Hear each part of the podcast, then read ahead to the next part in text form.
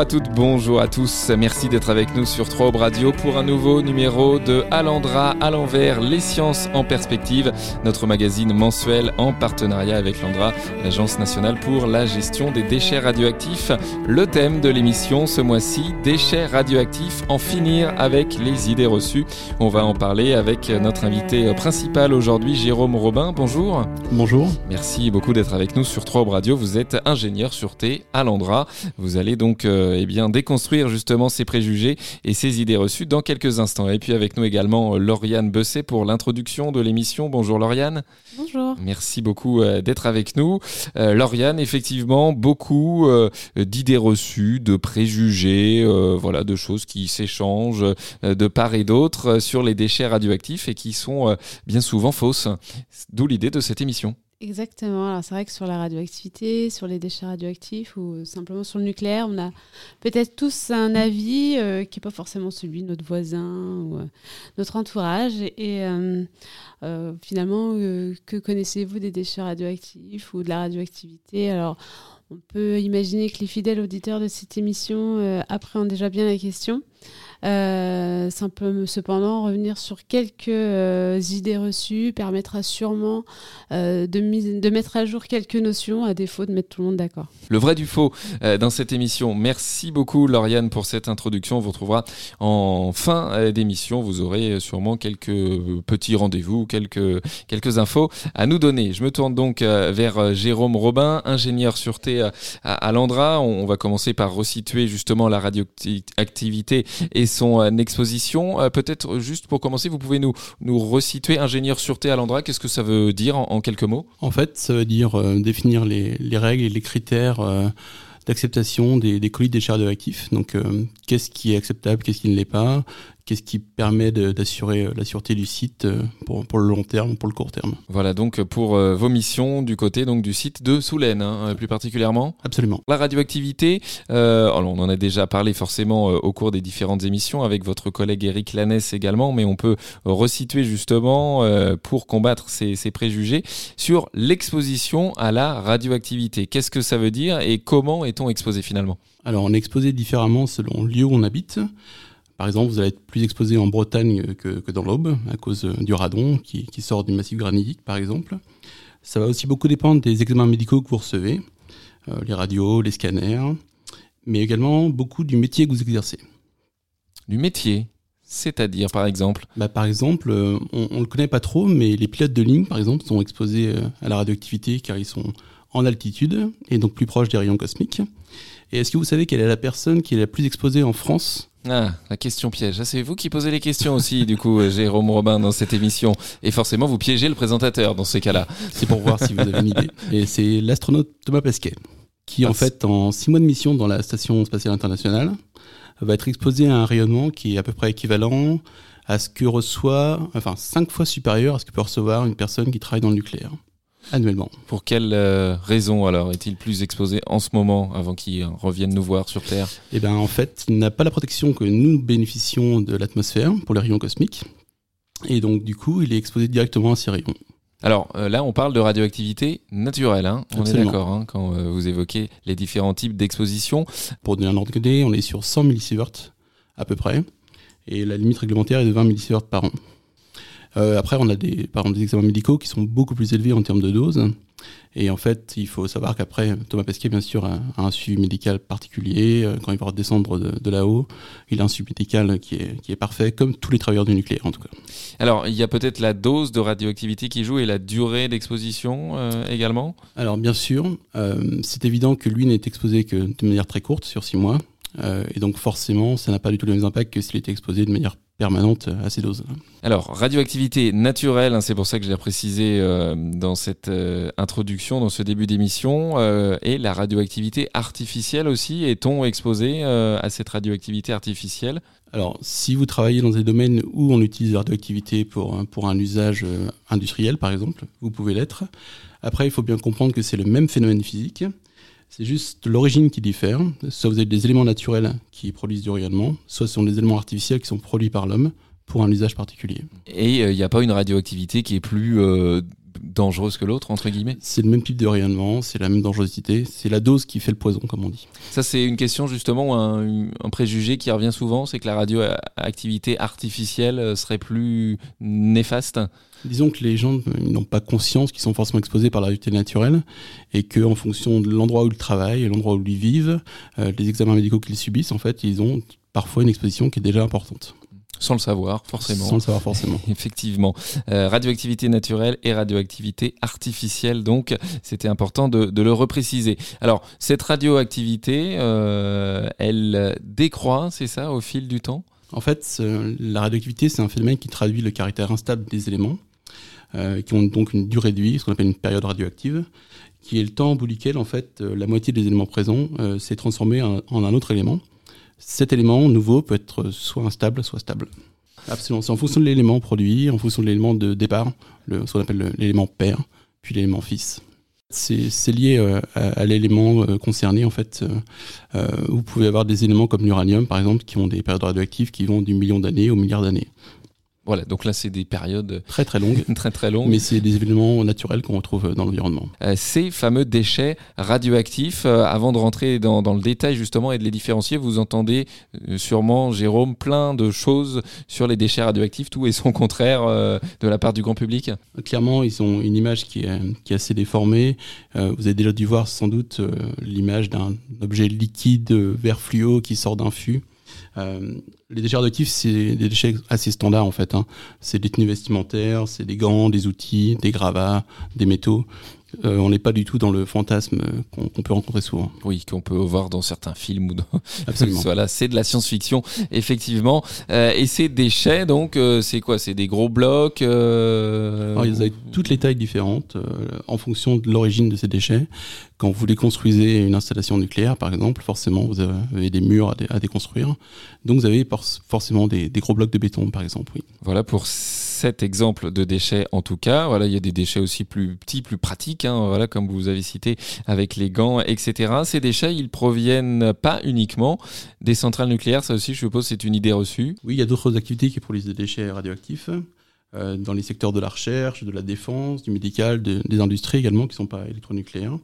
Mais bien sûr, le, fonctionnement et le démantèlement des, centrales nucléaires, c'est le plus gros contributeur en termes de, volume de déchets. C'est 60% à peu près, c'est ça? Oui, à peu près. Donc euh, cinq grands types de déchets radioactifs. Euh, on, les, on les resitue, euh, du coup, Jérôme Robin? En termes de catégorie, vous voulez dire? Centrale nucléaire en 1, c'est ça? En deux, la recherche. En trois, euh, la, défense. alors la défense, voilà. Donc, euh, oui, tout ce notre qui est armée également. Absolument. Bah, tout ce qui est lié à l'utilisation de la radioactivité, donc euh, au fonctionnement des, des, des, réacteurs sur les sous-marins ou sur les porte-avions. L'industrie non nucléaire peut produire aussi des déchets radioactifs? Par exemple, l'ionisation des aliments pour les enfin, pour leur permettre de, de, durer plus longtemps et euh, d'éviter les germes, ce genre de choses. Et puis le, le médical, euh, c'est une petite partie, ça d'ailleurs. Hein. Oui, mais euh, ça peut procurer des grandes doses aussi. Donc il faut faire attention à tous les niveaux de ces déchets radioactifs. donc ces déchets radioactifs que l'Andra gère, mais c'est pas l'Andra qui les produit. Hein, ces déchets radioactifs aussi, on peut le repréciser. Vous avez peut-être des questions là-dessus bah, L'Andra en produit un tout petit peu quand même, puisque en fait on traite les déchets des autres producteurs. Donc on a ce qu'on appelle des déchets induits par nos activités, bien sûr, qui sont des, en petit volume, hein, mais qui sont quand même euh, produits par l'endroit. Mm, mm. Mais vous êtes surtout chargé de euh, stocker, d'enfouir ceux euh, produits par les autres. Oui, oui. nous, nous, gérons surtout ceux des autres producteurs. nous sommes vraiment un tout petit producteur de déchets. En ce qui concerne l'endroit. Alors, ces déchets radioactifs, Jérôme Robin, on l'a bien compris, donc des grands producteurs de, de, déchets radioactifs, mais surtout, finalement, chacun d'entre nous est aussi producteur de déchets radioactifs. Expliquez-nous. Eh bien, en fait, 75% de l'électricité est d'origine électronucléaire. Donc, euh, dès qu'on allume un interrupteur à la maison, on contribue à la production de ces déchets. Dès qu'on utilise euh, finalement de l'électricité, euh, un, un, objet connecté, que sais-je aujourd'hui, quoi. Hein. Absolument. en fait, il faut, il faut savoir que chaque habitant de, de France produit à peu près 2 kg de déchets radioactifs par an. Tous, ces déchets radioactifs, du coup, on l'aura compris avec la première partie, ne sont pas euh, radioactifs au même degré euh, et pas pendant la même durée. Euh, c'est pour ça qu'on les enfouit, qu'on les stocke différemment selon les types de déchets. On en avait parlé dans une émission justement à à l'envers. les faire complètement disparaître, ces déchets, est-ce que ça serait potentiellement possible ou pas? Alors ça a été étudié parce que avant le lancement du, projet CIGEO, il y avait d'autres pistes qui ont été étudiées, dont la transmutation. La transmutation, c'est un procédé qui vise à transformer un élément de vie longue en un élément de vie courte en termes de période radioactive. c'est donc un procédé qui a été étudié par, le CEA. Euh, mais qui n'a pas été retenu car pas forcément très viable en termes industriels, c'est-à-dire en termes de volume à gérer, en termes de colis déjà produits qu'il fallait retraiter. Mais c'est une étude qui a été faite. Donc, du coup, ça pourrait arriver ou c'est après trop coûteux, trop contraignant euh Disons que pour les colis qui sont déjà produits euh, dans ces catégories, donc haute activité et moyenne activité, ce ne sera pas possible de les reprendre dans un futur euh, plus, plus peut-être plus proche, en tout cas, on peut mener encore des études. Il y a le prix Nobel de, physique euh, Mourou qui avait commencé à regarder des choses sur les lasers qui pourraient venir faire de la transmutation également. Alors, euh, c'est euh, déchets radioactifs, euh, puisqu'on parle voilà, de déconstruire, d'en finir avec ces idées reçues. C'est, un mot qui, qui, fait peur globalement. on a une perception du risque qui est faussée rien que par le, nom pour certains, quand ils entendent déchets radioactifs. Bien, sûr, mais comme tout ce qu'on, ne connaît pas, en fait, c'est l'inconnu qui fait peur. En fait, c'est la non-maîtrise, la non-connaissance qui fait plus peur en fait que, que le danger réel. Est-ce qu'on peut euh, resituer des, normes, justement, des grandes normes qui, existent peut-être euh? Bah, Les déchets sont rangés en catégories en, fait, en fonction de leur niveau d'activité et de leur euh, période radioactive, qui vont du très faiblement actif au hautement actif, et qui vont des vies courtes, donc en, inférieures à 30 ans généralement, en termes de période radioactive, jusqu'à des vies très longues, donc le million d'années par exemple on adapte à chaque fois, à chaque type de déchet, hein, chaque protection, chaque norme, et ça évolue aussi au fil, du temps. Hein. La réglementation évolue. Euh, nous avons effectivement des tutelles, euh, l'autorité de sûreté nucléaire qui, qui est là pour encadrer les choses de manière très stricte. Merci pour toutes ces précisions. Alandra, à l'envers sur 3 Aube Radio, les, sciences en perspective, ces déchets radioactifs, on rappelle, qui sont donc euh, euh, traités dans l'aube au, au CIRES, hein, donc au Centre industriel de regroupement, d'entreposage et de stockage, et puis au Centre de stockage de l'aube, voilà, sous l'Enduis et Morvilliers pour ces deux centres de stockage euh, de l'Andra. Tu sais, déchets radioactifs, comment les gère-t-on? Vous avez sûrement aussi, en tant qu'ingénieur sûreté, pas mal de questions là-dessus, Jérôme Robin. Alors, ces déchets, on les stocke, on les enfouit, donc on, l'a dit, euh, c'est le, moyen aujourd'hui. Euh, vous avez des questions un peu euh, originales. Des fois, peut-on envoyer les déchets dans l'espace? Oui, ça revient souvent cette idée de pouvoir expédier les, déchets dans l'espace. Alors ça pose plusieurs problèmes techniques entre, entre guillemets, c'est que envoyer des déchets par une fusée, euh, ça peut être dangereux parce qu'une fusée, c'est pas si sûr que ça en fait en termes de transport. Euh, vous avez sûrement déjà vu euh, les fusées d'Elon Musk revenir sur Terre et que certaines n'ont pas réussi à, atterrir convenablement, par exemple. il faut voir aussi que la, la masse de déchets qu'on pourra envoyer à chaque expédition est très limitée, que c'est un coût exorbitant d'envoyer des satellites en, en, en, orbite, donc des déchets en plus ça paraît être très peu raisonnable, en tout cas si on veut pas avoir une facture d'électricité qui explose du coup. Voilà. Et puis ça serait globalement du coup plus dangereux finalement de les avoir au-dessus de nos têtes qu'en dessous de nos pieds Clairement oui. voilà, euh, pour euh, la précision euh, sur cette question voilà, qui est parfois posée. Alors ces déchets radioactifs, on peut s'en protéger, bien sûr, Jérôme Robin, de, de quelle façon? Pour s'en protéger, il faut éviter en fait que ces déchets entrent en contact avec l'homme et l'environnement. Euh, du coup, les, concepts de stockage ils reposent sur un, sur un concept multibarrière. Euh, le conditionnement de ces déchets dans un colis, euh, le confinement de la radioactivité par une alvéole ou un ouvrage de stockage, et ensuite le, contrôle de la migration de la radioactivité grâce aux propriétés géologiques de, de l'environnement. Voilà, et là encore, on est sur des normes très précises, avec des seuils à ne pas dépasser, etc. C'est ça? Tout à fait les impacts que, pourrait amener ce stockage sur le long terme euh, sont évalués, sont aussi bien sûr regardés euh, de manière très très précise par, nos autorités de sûreté, et c'est eux qui valident nos concepts et nos, nos règles. L'image qu'il peut y avoir aussi euh, liée aux déchets radioactifs, c'est euh, la personne qui s'en occupe va être complètement euh, emmitouflée dans une super combinaison, etc. Est-ce que ça existe en vrai? Et, qui finalement est amené à devoir la porter, notamment peut-être sur les, centres de l'Andra? Alors sur les centres de l'Andra, pas trop. en fait, généralement, on reçoit des déchets qui sont déjà conditionnés dans des colis qui sont hermétiques, entre guillemets, étanches.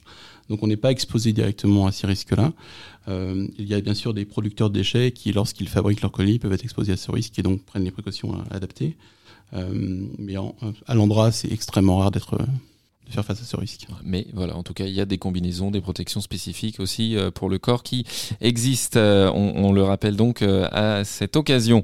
Alors, les déchets radioactifs stockés donc en, France, stockés à l'Andra, on l'a dit, notamment par exemple les, déchets des centrales nucléaires françaises. Est-ce vrai qu'il y a en France des déchets qui proviennent d'autres pays également? Pour le stockage, non. Nous ne stockons que des déchets français à une seule exception, et je vais vous la, je vous la dire, c'est les déchets qui viennent de Monaco. Il y a un accord entre la France et Monaco, mais Monaco produit une très très faible quantité de déchets euh, qui sont issus de la recherche et des centres hospitaliers.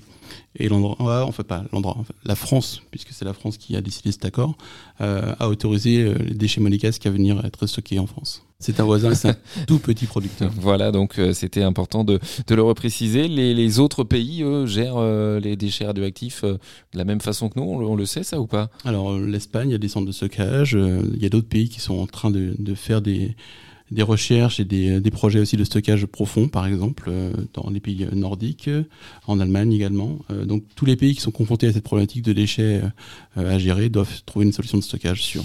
Et dans l'Aube, donc, ce sont des déchets français ou une toute petite partie, donc on l'aura compris, de déchets euh, monégasques. Alors évidemment, euh, on a évoqué quelques questions dans cette émission qui peuvent être posées voilà, par le grand public, des idées reçues également. La, meilleure façon, euh, très certainement, Jérôme Robin, d'en finir avec ces idées reçues, c'est peut-être de, venir voir in situ, de discuter avec les gens qui travaillent sur les sites de l'Andra comme, comme vous. Je suppose que voilà, il y a aussi cette dimension pédagogique.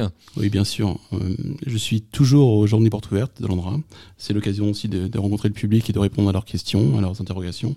Et bien sûr, la meilleure manière de déconstruire des idées, c'est de venir faire sa propre opinion sur le site et de venir visiter nos centres. Et c'est là que je me retourne vers Lauriane, euh, qui a écouté attentivement euh, toute l'émission. Lauriane Besset, chargée de communication euh, à l'Andra.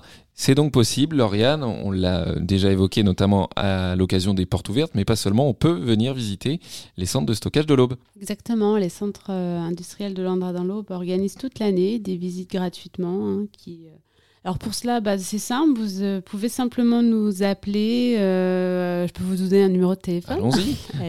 au 03 25 92 33 04 ou euh, tout simplement nous contacter via le site internet de l'Andra et aller à la rubrique Visiter les centres ou encore bah, les réseaux sociaux avec euh, le compte Facebook, euh, Instagram ou le compte Twitter Andraob. Voilà, l'Andra est partout sur les réseaux sociaux également pour ne pas manquer justement d'informations et en finir avec euh, ces idées reçues. ça peut marcher pour les groupes, c'est ça Il hein? Faut qu'il y ait un petit minimum quand même pour On essaie faire la visite. de regrouper effectivement des personnes. À partir de 5 personnes, c'est c'est déjà bien et on peut aller jusqu'à 35 personnes sur une même visite. Voilà, donc pour euh, les visites des centres de stockage de l'Andra avec en ce moment les contraintes euh, forcément, euh, passe sanitaire, etc. Si l'on veut se rendre sur place. Passe sanitaire et port du masque obligatoire pour le moment. Merci Lauriane pour toutes ces précisions et merci à Jérôme Robin euh, pour toutes ces informations dans cette émission. Ingénieur sûreté à Landra, merci beaucoup d'avoir été euh, notre invité dans cette émission. Euh, bonne continuation à vous. À très bientôt peut-être pour un nouveau numéro d'Alandra à l'envers.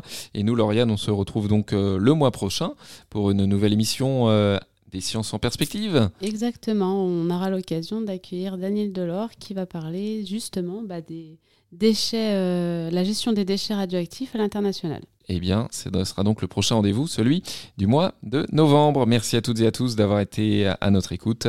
À l'Andra, à l'envers, les sciences en perspective, notre émission mensuelle en partenariat avec l'Agence nationale pour la gestion des déchets radioactifs. Bonne fin de journée sur 3 Aube Radio.